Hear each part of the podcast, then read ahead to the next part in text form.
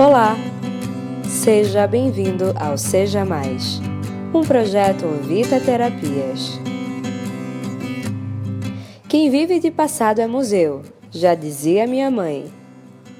Ignorar o passado pode ser burrice, porque nele habitam muitas lições, alguns acertos, alguns erros. Agora, viver no passado é burrice em dobro. Vamos usar o nosso passado como uma graduação e não como uma sentença.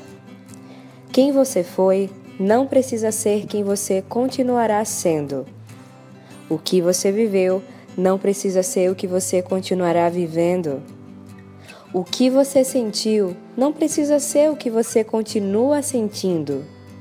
Você tem um poder incrível de quebrar esse ciclo de repetições através de uma firme decisão.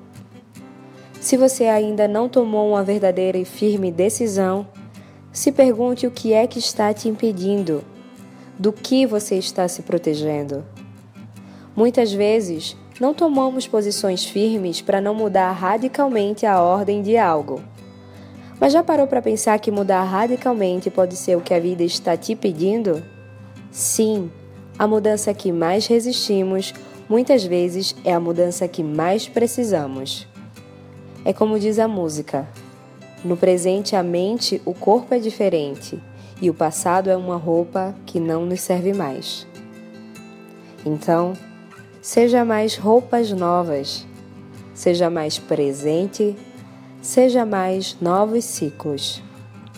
Eu sou Natália Silva e esse é mais um Seja Mais.